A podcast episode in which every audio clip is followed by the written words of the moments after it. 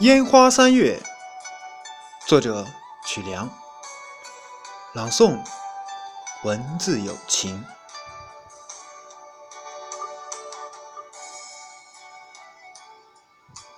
草长莺飞的季节里，诗意像解冻的冰河，从雪域高原滚滚而下，一路奔腾。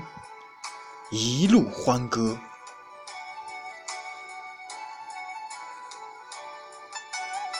草长莺飞的季节里，诗情像一首经久不衰的老歌。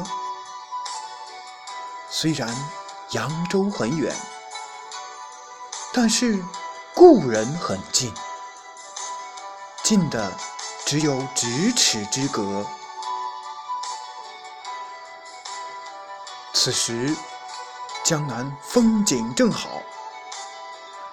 李白和孟浩然在黄鹤楼早已离别了千年，杜甫和李龟年在落花时节相逢的欢喜，美得像一条流淌着唐风宋韵的河。此时，我在琼楼玉宇中求索，在人来车往中求索。如果没有他，这个美丽的季节似乎缺少了些什么。